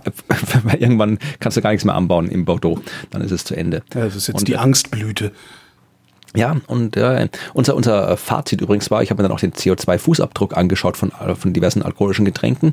Ähm, ein Liter Bier hat deutlich weniger CO2-Emissionen als ein Liter Wein und beides deutlich weniger als ein Liter Schnaps. Aber ähm, das ist äh, eine sehr sinnlose Das Metrik, ist natürlich weil für Wirkungstrinker ist das jetzt, äh, ne? ja, das ist eine sinnlose Metrik. Genau. Äh, Man kann, wenn man es auf, wenn man es nämlich auf den Alkoholgehalt bezieht, dann ist Schnaps deutlich klimafreundlicher als Wein oder Bier. Aber man darf halt keinen Liter Schnaps trinken. Also auch aus, ist sowieso aus, aus allen Gründen nicht, nicht nur aus Ich Klimagründen. weiß allerdings jetzt auch nicht, was das mit dem Quercetin macht, ob in Schnaps auch Quercetin ist. Also Keine Ahnung, aber Das heißt ja dann, würde ja bedeuten, dass Schnaps nicht so viel Kopfschmerzen macht wie Wein. Möglicherweise, es kommt darauf an, wie, viel, wie schnell, wie viel und welchen Schnaps du trinkst. Wahrscheinlich gibt es irgendeinen Fudel, den du da reinschütten kannst. Ich wollte gerade So ein dahin kleiner kommen, dass ein Liter Schnaps weniger Kopfschmerzen macht als ein Liter Rotwein, aber es äh, ja. nicht funktioniert. Ja, müssen wir ausprobieren. Eine Testreihe, lieber nicht. Ja, aber wie gesagt, ja, ihr werdet schon was zu trinken zu finden zu Weihnachten und dann könnt ihr uns ja schreiben, wie es ausgegangen ist. Ja, äh, nachdem ich schon die äh, Veganerinnen und Veganer äh, jetzt hier äh, angeteasert habe, kommen jetzt noch die Katzenliebhaber dran. ich habe eine Studie gefunden, oder ich habe nicht gefunden, stand in der Zeitung. Äh, die Studie durchgeführt haben äh, Leute von der Auburn University in den USA. Und da ging es um Katzen mhm. und zwar um freilaufende Katzen. Und äh, es ist eine Meta-Analyse, die 500 Studien insgesamt untersucht hat. Es gibt 500 Studien über freilaufende Katzen, das ist ja krank. Ja, anscheinend. Also es geht darum, was freilaufende Katzen so für Dinge machen und vor allem für andere Tiere umbringen. Weil Katze mhm. ist ein Raubtier, auch wenn es mhm. niedlich ist, ist sie trotzdem ein Raubtier. Und die äh, schlägt Beute und sie haben sich angeguckt, was sind das für welche. Und äh, sie schreiben, freilaufende Katzen zählen zu den problematischsten invasiven Arten der Welt. Ja. Ähm, Victoria Marschkatze. So ungefähr. Äh, freilaufende Katzen gefährden die Artenvielfalt, weil sie halt wirklich, die sind halt jetzt irgendwie nicht so spezialisiert auf irgendwas, die fressen prinzipiell mal oder bringen prinzipiell mal alles um, was, was, was geht. Vögel, kleine Säugetiere, mhm. kleine Reptilien, alles was da ist. Und da, sie haben die Kotproben untersucht, also in den Studien sind Kotproben untersucht worden, wo du halt äh, rausfinden kannst, was die gefressen haben vorher. Ja. Und ähm, wieder Zitat, Hauskatzen, also freilaufende Katzen, freilaufende Katzen sind wahllose Räuber, die im Wesentlichen jede Art von Tier fressen, das sie in irgendeinem Lebensstadium erbeuten können. Und 347 dieser Arten, die sie da gefunden haben äh, als Beute von Katzen, sind in der roten Liste gefährdeter Arten aufgeführt. Ja, und Katzen sind halt auch wirklich überall äh, mhm. eingeführt worden, äh, auf allen Kontinenten, auf allen Inseln und so weiter, gehört zu den weitesten verbreiteten Tierarten der Erde. Und ja, führen unter anderem dazu, dass die Artenvielfalt bisschen äh, bedroht ist. Das ist doch ein gutes Argument dafür, Katzen äh, auszurotten, oder? Naja, nein, aber Katzen sind schon niedlich. Da nein. bin ich nicht dafür. Ich mag nein, Katzen gerne. Ich nicht. Ja, doch, ich bin ein Katzenfan. ich bin ein Hundmensch. Ja, ich weiß, ich habe auch nichts gegen Hunde, also das nicht, aber ich mag auch Katzen sehr gerne. Und ausrotten muss man sie nicht, aber ja, man kann sich halt überlegen. Aber was willst du denn sonst machen? Also du, du, die vermehren sich ja auch wie die Katzen. Also, das, das, das ist, kannst du ja, kannst du, dem, dem kannst du doch eigentlich gar nicht Herr werden, oder? Also. Ja. Naja, nein, aber man kann sie halt irgendwie vielleicht äh, nicht unbedingt freilaufen lassen. Obwohl das Problem ist ja, das ist ja eine globale Studie, ja. Also ja. Ich, bei uns in Deutschland, da gibt schon natürlich auch viele freilaufende Katzen, ja klar. Aber die meisten Katzen würde ich mal einfach so aus dem Bauch raus behaupten, sind Hauskatzen. Und Katzen als Hauskatzen sind ja deutlich, äh, die kommen damit deutlich besser klar als zum Beispiel ein Hund, den du nur zu Hause hast. Das geht gar nicht. Ja. Ein Hund muss, muss raus, ja. Aber eine Katze kann auch durchaus zu Hause leben. Das, das behaupte ich jetzt auch mal, dass das geht. Aber äh, es geht da vor allem um Katzen, die halt wirklich so in anderen Gegenden der Welt sind, wo die Katzen halt so wie der, wie der, der Bauernhofköter bei uns halt irgendwie überall rumläuft. Da halt, die sind halt die Katzen, die laufen halt einfach rum. Ja, die müssen gar nicht vielleicht irgendwie zu ein fixes Haus gehören oder sowas. Und da gibt es halt dann in anderen Kontinenten deutlich mehr davon als in unseren ja, Gegenden wie Österreich, Deutschland, wo ja die, die Katzen oft besser dran sind als die Menschen oder die Haustiere oft besser dran sind als die Menschen anderswo dran sind. Ja. Und äh, ist vermutlich eher das Problem in den, in der, in, nicht in den Industrienationen, äh, die Katzen, die freilaufenden, sondern eher anderswo. Ähm, aber das müsste jetzt tatsächlich die Studie genau äh, mit durchlesen, inwieweit das noch mit einbezogen worden ist. Aber prinzipiell, glaube ich, ist jetzt so, ist, ist das Ausrotten der Katze nicht die Lösung. Na gut, ähm, jetzt kommt die, die, die Überleitung des Jahres. Wenn du, während du über Katzen redest, äh, wollte ich was über Kratzen erzählen. ja, Katzen kratzen. Äh, genau, Katzen kratzen. Na, wir, wir kratzen uns ja, ne? Ähm, und wir kratzen uns, äh, weil, war mir auch nicht klar, das ist eigentlich ein Gefahrensignal, das Kratzen. Ähm, weil der Körper nämlich sagt, hier ist was, was, was Schädliches oder Giftiges an der Haut, kratz dich mal da, dann ist es so schnell wie möglich wieder von der Haut runter. So, dann gibt's Kratzen bei Juckreiz, das macht Belohnungssystem im Hirn aktiv, also kratzen wir uns gern. Ich weiß nicht, ob du das jemals, hast du schon mal so eine, ja, so eine ja. Rückenkratzhand ja, aus Bambus gehabt, wo du dann auch nicht mehr aufhören kannst, die ganze Zeit da zu sitzen und ha, ha, zu machen und den Rücken zu Ja, kenne ich, ja. So, was sie jetzt ähm, gefunden haben, und zwar an der Stanford Medical School, nee, Harvard Medical School, Entschuldigung, äh, ist, was da molekular passiert. Und zwar, und das finde ich geil, äh, kennst du, Staphylococcus aureus. Ja, ja, das ist ein Hautbakterium. Ja. Wohnt auf uns allen äh, in, in zahlreicher Anzahl. So, und Staphylococcus aureum kann, muss nicht, kann und macht das offensichtlich auch häufiger, direkt an die, auf die Nervenzelle der Haut wirken. Mhm. Das heißt, da sitzt Staphylococcus rum, keine Ahnung, was er macht, aber stimuliert dann die Hautzelle, äh, stimuliert dann die Nervenzellen äh, in der Haut und darum fängt das dann an zu jucken. Und das wiederum äh, bedeutet für Ekzeme, dass es wahrscheinlich nicht der Juckreiz eine Begleiterscheinung einer Hautentzündung bei Ekzemen ist, sondern dass es genau andersrum ist, dass also praktisch Staphylococcus sich denkt, och, da kann ich aber schön schnell an die Nervenzelle ran, das mache ich mal, dann kann ich mich nämlich viel besser ausbreiten. Und Dieser dann fängst du an, dich wund zu kratzen. Das ist ein, das ist ein Arschloch, Arschlochpilz. Ich sag's dir.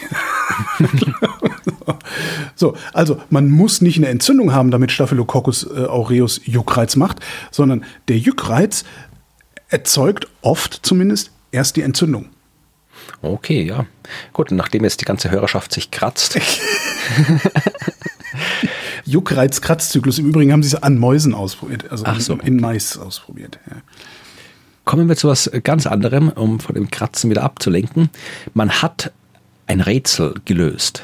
Das Rätsel um den Einschlagsort des jüngsten schweren Asteroidentreffers der jüngste schwere Asteroiden. Ab, ab, wann spricht man von einem schweren Asteroiden? Ja, ist nicht so genau äh, definiert. Also man weiß, dass es in den letzten Millionen Jahre so zwei größere Asteroideneinschläge gegeben hat. Ja, mhm. einer war vor ungefähr 800.000, nein nicht 800.000, einer war vor ungefähr 900.000 Jahren in Kasachstan. Das weiß man, weil da ein Krater ist. Also da weiß man, wo er eingeschlagen ist. Das ist der Krater von Shamanshunk, wie auch immer man das ausspricht. Mhm.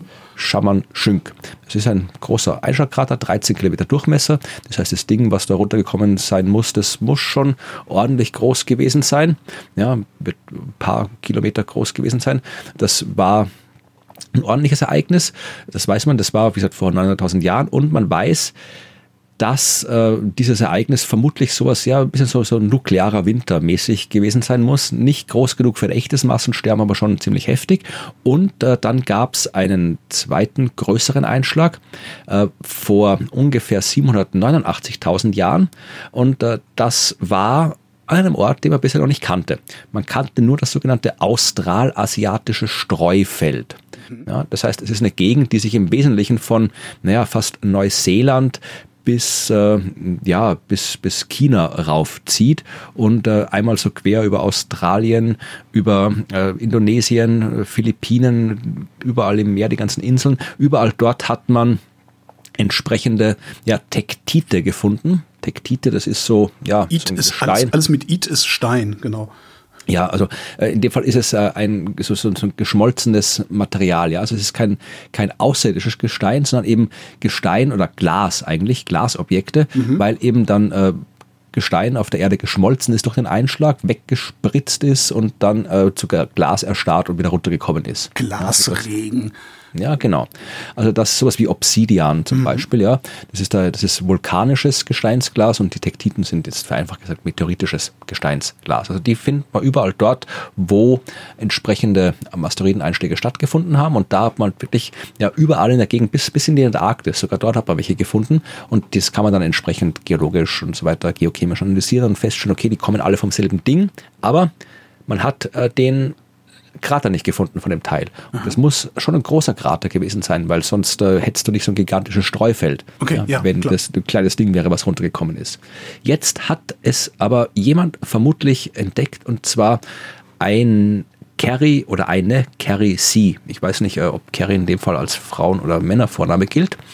Und Carrie, der ist oder die ist, ich muss da immer der Name drin stehen, hier mit diesen, diesen, die Pronomen sollten überall dabei stehen, dann kennt man sich besser aus.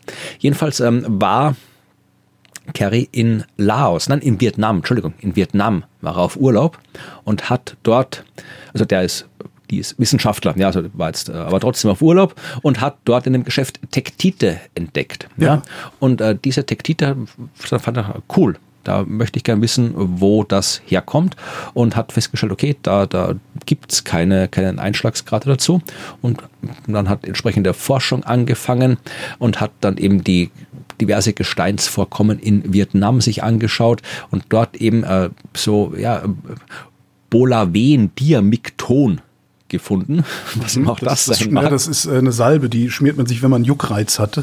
Ach so, okay, ja, okay, gut, ja, und dann sollte man das immer zu Hause haben. Nein, das ist äh, auch, sind das so Kiesel, Stein, große Gesteinsschicht, ja, die halt äh, auch darauf hinweist, dass dort was eingeschlagen ist und die haben das unter dieser Tektitschicht gefunden. Also da ist zuerst diese äh, Bolaven-Diamikton-Schicht und dann war drüber die Tektitschicht und die haben gedacht, okay, ähm, dieses äh, Gestein. Harry C. ist übrigens ein Typ, du kannst eher sagen. Okay, okay, gut.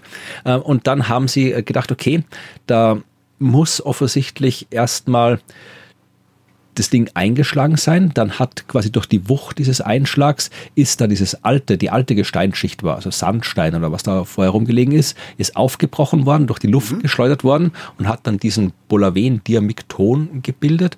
Und äh, ja, ich, ich will jetzt nicht das ganze geologische Dings nacherzählen, weil ich es eh nicht verstehe, aber sie haben auf jeden Fall alle möglichen Hinweise gesammelt und geschaut, wo kommt jetzt dieses Gestein her, wo kommt das Gestein her und so weiter und haben dann festgestellt, okay, das muss irgendwo in Laos sein, mhm. Südlaos. Und da haben sie jetzt diesen Krater tatsächlich entdeckt oder im Wesentlichen so gut identifiziert, dass man sich halbwegs sicher sein kann, dass es wirklich von dort sein muss, das Ganze. Und jetzt kann man sich fragen, okay, warum hat man das nicht vorher entdeckt? Weil Laos ist jetzt nicht am Meeresboden, mhm. Laos ist äh, nicht irgendwo in der Antarktis. Ich hätte auch gedacht, dass wir mit so Fernbeobachtung längst äh, alles wüssten, was da so los ist. Naja, Fernbeobachtung geht schon, aber wenn eben äh, du ein Land wie Laos hast, wo alles sehr voll mit Regenwald ist, ah. dann tust dir schwer, äh, was fern zu beobachten, was unter den ganzen Bäumen liegt. Ja? Mhm. Und das ist ja auch ein bisschen alt, also es sind schon viele Bäume drüber gewachsen. Und dann äh, sind da Vulkane auch noch, also da sind auch ganz viele Vulkanausbrüche noch drüber gewesen. Und Südvietnam, Laos, die Ecke ist jetzt äh, historisch gesehen nicht unbedingt die friedlichste Ecke gewesen. Mhm. Äh, wenn du da rumbuddeln willst, äh, dann hast du eine große Chance, dass du nämlich Minen oder Munitionsteile ausbuddelst. Ja. Das heißt, da geht man eher nicht hin, wenn man da geologische Feldarbeit machen will, wenn man, wenn man nicht irgendwie dringendes Interesse hat.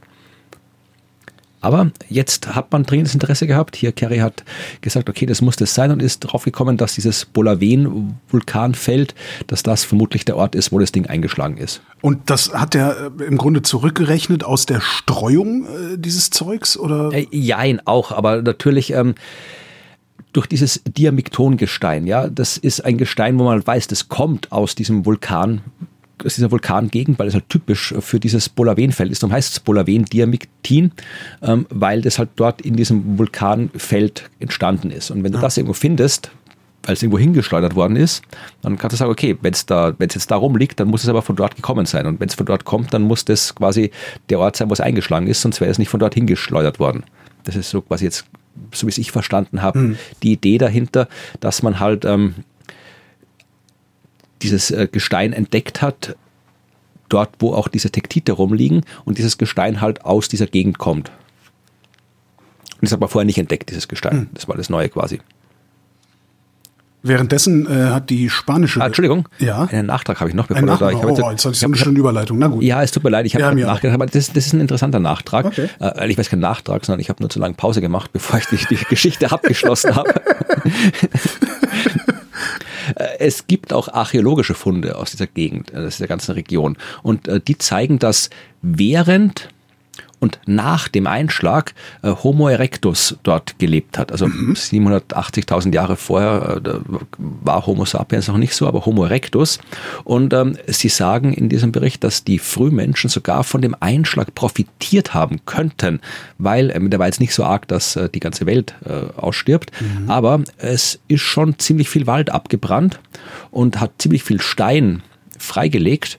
Naja, und äh, wenn du in der Steinzeit lebst, dann hast du durchaus Bedarf an Steinen. Und wenn die Wälder weg sind, dann kommst du sehr viel leichter zu den Orten, wo du vorher nicht hin konntest. Mhm. Also das könnte vielleicht, äh, ja, so eine, so eine extraterrestrische Brandrodung hat den Menschen damals vielleicht es leichter gemacht, ähm, neue Steinvorkommen und neue Werkzeuge zu machen.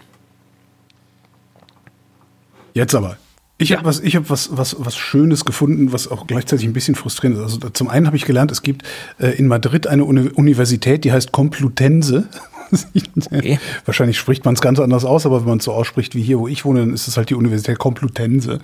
Ähm, und das, äh, das Paper, das sie veröffentlicht haben, äh, was an der Universität entstanden ist, das ist erschienen in einem Journal, äh, das heißt Journal of Happiness Studies. Oh. Ist das nicht schön? Ich bin jetzt, ich frage mich jetzt, ob du das, das gleiche, ich habe nämlich vor kurzem auch wieder im Klimapodcast über ein äh, Paper aus dem Journal of Happiness Study berichtet. Echt? Ich, kann, ich, ich wusste nicht, dass das gibt. Ich finde das total wär, nett.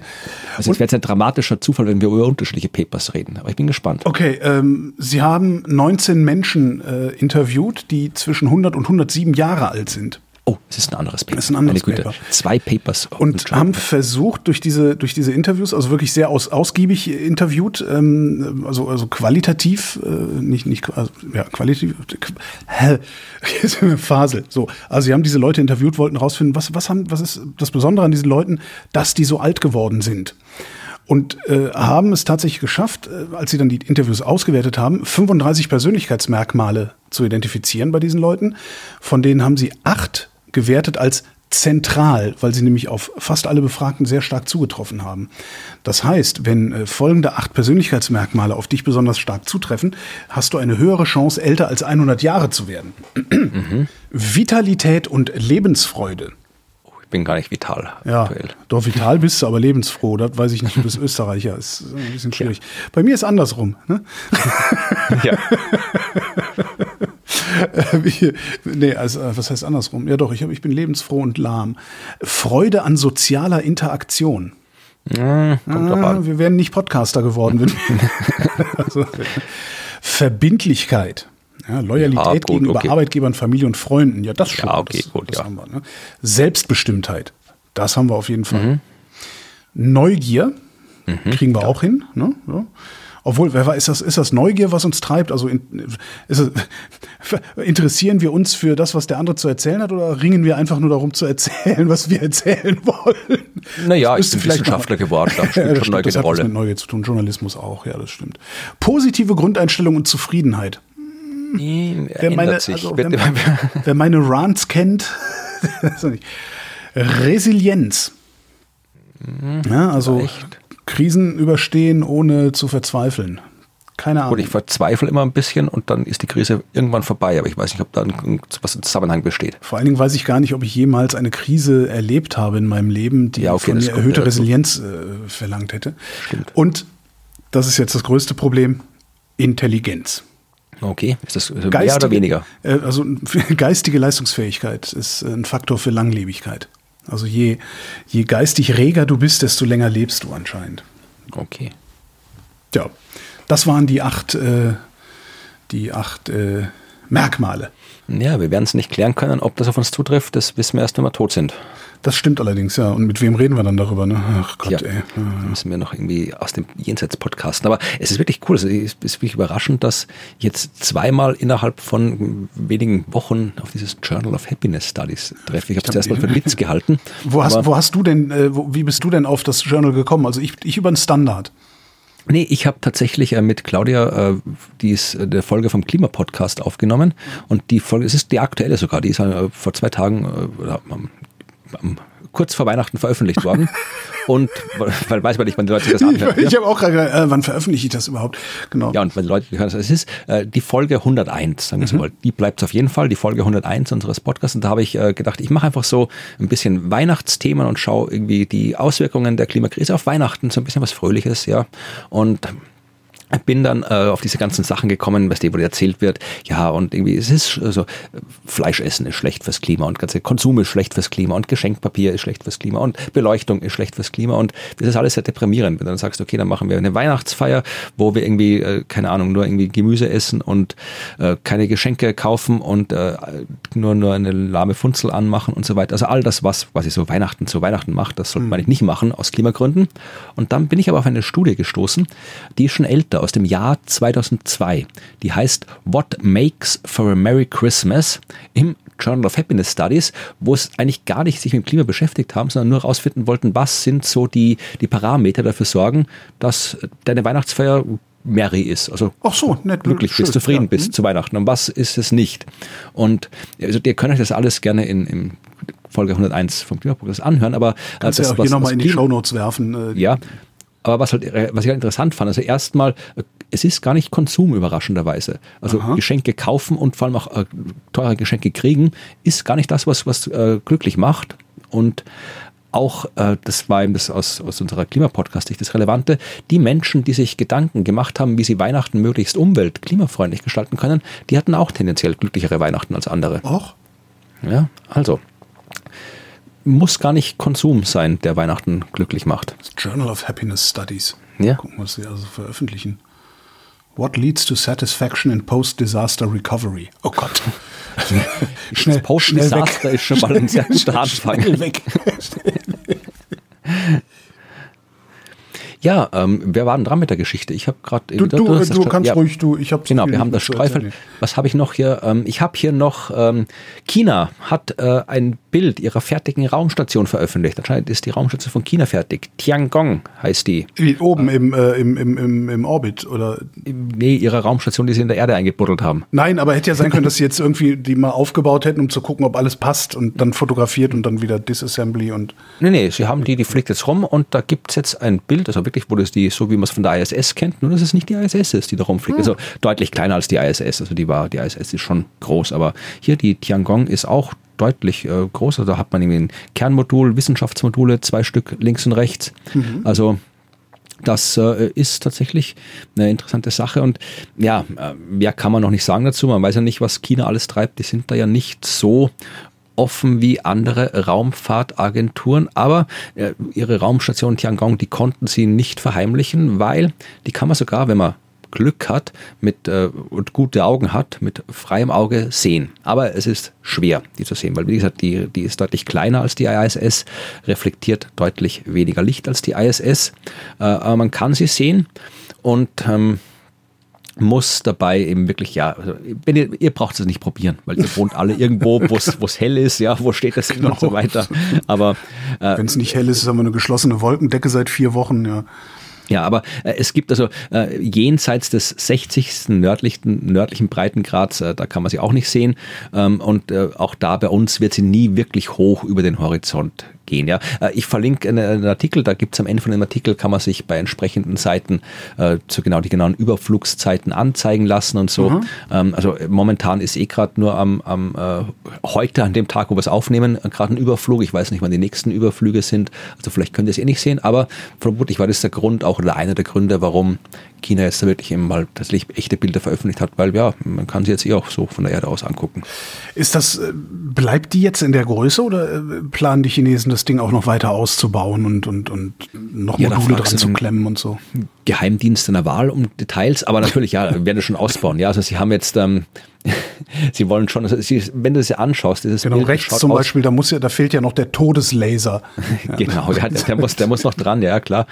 Nee, aber ähm, wenn die haben halt, momentan ist sie 16 Meter lang ungefähr, ja, und hat, wiegt 100 Tonnen, die ISS wiegt 400 Tonnen, ja, also das ist- das ist wirklich kleiner, aber äh, sie wollen schon noch irgendwie so ein bisschen was äh, dran bauen, ja, also sie bauen jetzt erstmal, also die betreiben jetzt erstmal die Raumstation, schauen, wie es funktioniert. Also sie haben halt, wie gesagt, ein, ein, so ein Kernmodul, da ist das Kontrollzentrum drin und alles, was man halt braucht, ja, äh, Antrieb, äh, die Lageregelung und so weiter, Lebenserhaltung. Und äh, da können drei Menschen drin leben. Und dann haben sie noch zwei Module dran gebastelt, ein Wissenschaftsmodul, Labor, Lagerraum und so weiter, Schutzraum und das andere einen Roboterarm haben sie übrigens auch dran, außen. Und im anderen Wissenschaftsmodul haben sie das gleiche, ja, auch der Experimente, Lagerraum und eine Luftschleuse, ja, damit wir andocken können. Und jetzt wollen sie das einmal alles irgendwie ausprobieren und dann wird eventuell noch, äh, wenn das alles gut funktioniert, werden noch ein paar andere Module dran geflanscht. So wie man es bei der ISS ja auch gemacht hat. Roboterarm ist ein gutes Stichwort. Ähm, ich ich finde, das eine, eine eher absurde Meldung, aber die Überschrift, allein die Überschrift ist schön. Forscher bauen Roboter, der das Wäschechaos von Teenagern bändigt. Ja, okay, nicht schlecht. An der UCLA haben sie einen Roboter entwickelt, der, äh, also einen einarmigen, äh, so, ein- so, ein- einen Roboterarm halt, äh, wie, wie man den auch von so Automobilschweißen kennt und sowas alles, äh, haben da eine Kamera dran geklatscht und dahinter irgendwie eine, das, was man heutzutage KI nennt, und haben dann einfach Wäsche in der Gegend rum verstreut und haben dem Ding gesagt, sortier das mal. Und ja, dann hat er das sortiert und äh, war mit KI 70, äh, was, 70 Prozent schneller als äh, ohne KI, wenn man ihm nur gesagt hat, äh, mach mal hier, sortier das mal nach Farben. Irgendwie war er in der Lage, ich, ich weiß es auch nicht, es gibt ein Video dazu, der war halt in der Lage, das äh, ratzfatz alles aufzuheben und äh, sauber einzusortieren. Ja, was also, denn? Ich, ich, fand eigentlich nur die Überschrift lustig und das hat jetzt ja. so gepasst, mein Gott. Ja, eh, eh, eh, es ist auch, wenn man es jetzt irgendwie, nachdem wie man es interpretieren will, aber es ist schon deprimierend, wenn es irgendwie einfacher ist, eine KI mit Roboterarmen zu bauen, die aufräumt, als einen Teenager das zu bringen, das, das zu machen. Es, ist noch, es gibt noch einen obendrauf. Also, der, der, der Typ, der das gebaut hat, wird zitiert mit, ich denke, dass solche Systeme innerhalb der nächsten zehn Jahre praxistauglich werden. So ein System, eine Art Roomba, aber mit Arm, wird in der Lage sein, durch die Wohnung zu fahren und den Boden sauber zu halten. Erste Geräte werden aber wohl ein paar tausend Dollar kosten. Wollen wir wirklich die Teenager dieser Welt mit äh, KI-gesteuerten Roboterarmen ausstatten? Ich finde aber die Vorstellung ganz lustig. Du sitzt hier, machst Podcast und im Hintergrund macht irgendwas die ganze Zeit und sortiert irgendwie deine, deine, keine Ahnung, deine Surkamp-Bücher nach Farbe ins Regal oder irgendwie sowas. Das wird ja wahrscheinlich. Ja, das ist wieder hier, ich habe wieder ganz, ganz, ganz anderes gedacht, was die Teenager mit den Roboterarmen machen, anstatt äh, Surkamp-Bücher nach Farbe zu sortieren. Aber egal. Ähm, ich habe nur noch eine Meldung. Mhm. Und zwar eine astrophysikalische Meldung. Wieder einmal ratlose Wissenschaft. Man hat ein Teilchen entdeckt, das es gar nicht geben dürfte. Mhm. Ähm, schlimmer als das Oh mein Gott-Teilchen. Kennst du das Oh mein Gott-Teilchen? Ja, ja, das Gott-Teilchen. Ja. ja. nicht das Gott-Teilchen. Ja, aber das, oh haben, das, das hat dann der deutsche Verlag daraus gemacht und dann sind nein, alle irgendwie nein, nein. steil gegangen. Ne? Nee, nee, das nee? ist, also, wir reden jetzt nicht von dem Higgs-Boson, das mal als Gottesteilchen Gottes gestanden ist, sondern wirklich das, das Oh my God-Particle. Das nee, heißt das so in der wissenschaftlichen Literatur. okay. Es geht um kosmische Strahlung. Mhm. Also kosmische Strahlung ist Strahlung aus dem Kosmos. Äh, das ist äh, Teil Teilchenstrahlung, also jetzt nicht irgendwie so äh, Licht, hochenergetisches Licht, sondern wirklich so Teilchen. Also entsteht zum Beispiel, wenn die Sonne ähm, aktiv ist oder einfach das macht, was die Sonne macht, ja, dann brodelt die vor sich hin und ab und zu schleudert die dann irgendwie Teilchen aus ihrer Atmosphäre, aus ihren äußeren Gasschichten ins, ins All, ja, geladene, geladene Teilchen diversester Art. Also so divers auch nicht, irgendwie Elektronen, Protonen und so Zeugs ist es. Aber ähm, geladene Teilchen werden durch die Gegend gesteuert von der Sonne, von anderen Sternen, aber auch von anderen Prozessen, bei Supernova-Explosionen oder auch äh, in der Nähe von schwarzen Löchern, wo Materie sehr stark beschleunigt wird. Also überall fliegen Teilchen durch die Gegend und die bilden in ihrer Gesamtheit die kosmische Strahlung. Mhm. Jetzt sind die eh schon sehr energiereich, diese Teilchen, weil die halt da so eine hohe Geschwindigkeit haben, haben sie eine hohe Energie. Aber äh, es macht einen Unterschied, ob die jetzt von der Sonne kommen oder ob die von woanders her kommen. Ja, also äh, wir können diese Teilchen der kosmischen Strahlung registrieren, detektieren. Da gibt es entsprechende Detektoren. Äh, da gehe jetzt aber nicht darauf ein, wie das genau geht, aber man kann das relativ leicht mittlerweile nachweisen, die kosmische, äh, leicht ist auch übertrieben, aber man kann es machen. Ja. Früher, als man sie entdeckt hat, hat man noch im Heißluftballon irgendwo hoch in die Atmosphäre fliegen müssen und da irgendwelche Detektoren aufstellen. Mittlerweile haben wir bessere Methoden und wir sehen halt, dass es die mit unterschiedlichen Energien gibt. Ja. Und wir wissen dann, okay, die mit niedriger Energie, die kommen von der Sonne höchstwahrscheinlich, aber wir haben auch ähm, Teilchen mit sehr, sehr hoher Energie entdeckt. Ja, wirklich so, ja, eine Million Mal mehr als das, was wir mit Teilchen in unseren Beschleunigern anstellen können. Mhm. Ja, da machen wir die auch schnell, die Teilchen, und geben ihnen Energie. Aber die Teilchen, die aus dem Weltall kommen, die, die hochenergetischsten dieser Teilchen, die sind eben deutlich, deutlich mehr beschleunigt worden, als wir es in unseren Beschleunigern machen können. Und dann hat man aber, äh, 1991 war das, glaube ich, hat man äh, an der Universität von Utah ein Teilchen gefunden. Es hat so eine absurd hohe Energie gehabt, dass sie äh, es dann wirklich eben Oh mein Gott Teilchen genannt haben. Weil sie gedacht haben irgendwie, oh mein Gott, how can this be oder irgendwie sowas, ja. Und das war nicht Und, irgendwie eine Fehlmessung oder so, äh, sondern. Äh, eigentlich nicht, weil Teilchenenergie, das sowas kann man mit den Teilchenbeschleunigern messen. Da haben wir die entsprechenden Detektoren wirklich gut entwickelt, weil darauf basieren diese ganzen Beschleuniger, dass wir Geräte ja, haben, wenn das, die Energie wenn das um, um Größenordnungen energiereicher ist, dann geht ja der Detektor kaputt. Naja, nein, so arg ist es auch nicht, okay. aber äh, es ist halt wirklich, man kann sich halt ähm, überlegen, wie Teilchen Energie bekommen können. Ja, eben äh, Teilchen, die eben von, von den supermassereichen schwarzen Löchern in fernen Galaxien irgendwie beschleunigt werden. Ja, äh, das äh, sind äh, so ungefähr die, die am hochenergetischsten Prozesse, die wir uns vorstellen können. Und da kann man halt aus den entsprechenden Analysen so Obergrenzen machen und sagen, okay, äh, mehr Energie als die können die eigentlich nicht haben. Und das hatte halt mehr Energie. Und ähm, man hat seitdem kein Teilchen mehr gefunden, das so extrem hohe Energie hat. Aber jetzt vor kurzem, am 27. Mai 2021, also die Studie ist dann erst jetzt erschienen, aber das Teilchen hat man schon früher gefunden, da hat man eben ein Teilchen gefunden, das auch da ungefähr drankommt. Ja, das die zweitenergiereichste kosmische Strahlung nach dem Oh mein Gott Teilchen, wie die Zeitung mhm. schreibt. Und ähm, auch da weiß man nicht genau, wo es herkommt. Ja, das hat nicht ganz so viel Energie, aber äh, die Beschreibung ist schön. Also wenn dieses Teilchen quasi dich treffen würde, schauen Sie, wäre es massiv, würde die gemessene Energie, würde die gemessene Energie der eines Ziegelsteins entsprechen, der einem aus Hüfthöhe auf den Zeh fällt. Aber es ist halt so klein. Ja, das ist, nichts, aber. genau, da hast du ja nochmal Glück gehabt. Aber warum dürfte es das eigentlich nicht geben?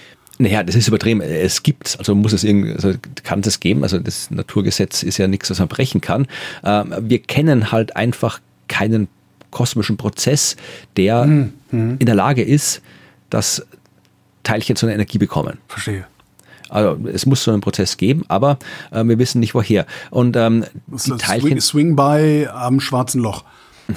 Zum Beispiel, ja.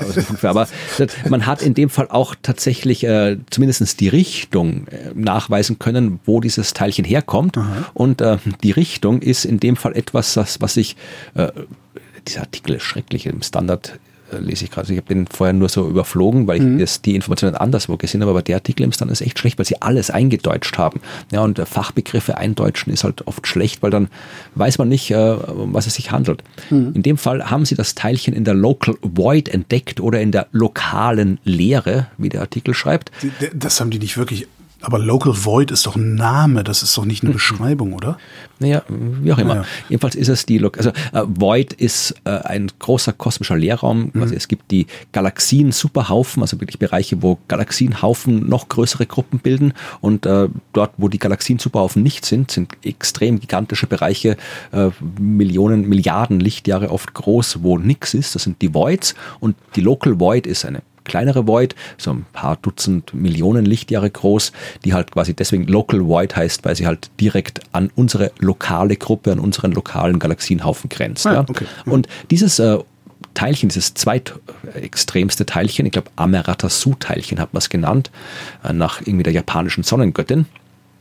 Ich weiß nicht warum, ähm, warum die gerade auf die amerikanische Sonnen, äh, japanische Sonnengöttin äh, verweisen, aber haben sie genannt. Und das kommt äh, genau aus dieser lokalen Void. Und der Name sagt schon, da ist eigentlich nichts, was, was irgendwas machen könnte. Und deswegen weiß ich, man. Ich bin so versucht zu fragen, ja, aber was könnte denn da sein? Aber wenn, wenn du das wüsstest, hättest du es ja wahrscheinlich gesagt. Ne? ja, da ist halt nichts, was wir, da ist halt die Void. Ja. ja. Also irgendwas ist da halt, ist halt, irgendwas ist da, was wir nicht wissen. Also die, der Ursprung der hochenergetischsten kosmischen Strahlung war bisher schon eine offene Frage in der Astronomie. Ja, und ist dadurch und nicht weniger das. offen geworden. Super. Aber äh, ich, ich habe noch was, auch noch was Schönes gefunden. Äh, und zwar an der Duke University in den USA haben sie wieder Menschenversuche gemacht. Oh. Und was sie gemacht haben, ist, sie haben den Leuten Mikrofone in die Ohren gesteckt. Da und haben sie dann, rein. Nee, nee, Mikrofone in die Ohren gesteckt und haben sie dann einen Lichtpunkt auf dem Bildschirm verfolgen lassen und haben dabei festgestellt, dass unsere Augenbewegung Geräusche macht. Ja, also wenn gesoffen. Das ist das cool. Ich habe da neulich schon mit Chris Marquardt drüber gesprochen. Das hatte zur Folge, dass alleine während wir drüber gesprochen haben, haben wir dermaßen blöd rechts, links, oben, unten geguckt, dass uns beiden die Augen wehgetan haben danach. Und ich vermute mal, dass das jetzt alle auch machen. Also deine Augenbewegung, wenn du nach rechts guckst, links guckst und so, macht Geräusche. Mhm. Ja? Und die kann man hören, die kann man mit dem Mikrofon abnehmen. Und diese Geräusche sind so präzise, dass du alleine anhand der Geräusche ableiten kannst, wohin die Probanden geguckt haben jeweils. Okay. Geil, oder? Ja, aber da muss man auch irgendwie, wie kommt man auf sowas? Da muss man doch besoffen sein. Wir, wir, wir, wir hören mal im Ohr, ob die Augengeräusche machen. Ich, weiß, ich weiß nicht, was, was, was nicht, wie die Augengeräusche entstehen, ist noch unklar. Ich gucke gerade, ob sie, warum die, nö, warum die das gemacht haben, steht hier nicht. Ja, aber ja, coole Sache. das ist irgendwie, Das ist eigentlich, warte mal, ich gucke mal, guck mal ins Paper, vielleicht steht da warum, aber in der Regel steht ja nicht dabei, why we do this, significance. ja, na, wir werden schon irgendwelche Sachen gegeben, also dass man irgendwie eine Idee haben könnte, dass sowas passieren. Also das hätte man ja nicht gemacht, weil das wäre wirklich absurd, wenn man aus Spaß und der Freude Leuten Mikros in die Ohren steckt. gucken, was passiert. Warum nicht? Ja, obwohl, ja, Menschen stecken sich oft was in den Körper öffnen genau, aus Spaß genau. und der Freude. Also warum ist doch, nicht? Ist doch mal ganz schön, dass wir im Zusammenhang mit den Ohren auch mal von Augengeräuschen reden können. Ja. Auch seltener. Ja, dann steckt euch nichts in die Ohren äh, Genau. zu Weihnachten. Werbung haben wir schon gemacht. Ja, Dann gehen wir jetzt nach Hause, ne? ja, gehen Ja, wir nach Hause. schöne Wir Weihnachten und glaub guten Rutsch. Ja, ja wünschen wir, äh, wünsche ich dir und der Hörerschaft ebenfalls und wir hören uns im nächsten Jahr wieder. Ich wünsche euch das auch. Also, dass ihr uns im nächsten Jahr wieder hört und das mit dem guten Rutsch und den schönen Weihnachten. Tschüss. Tschüss.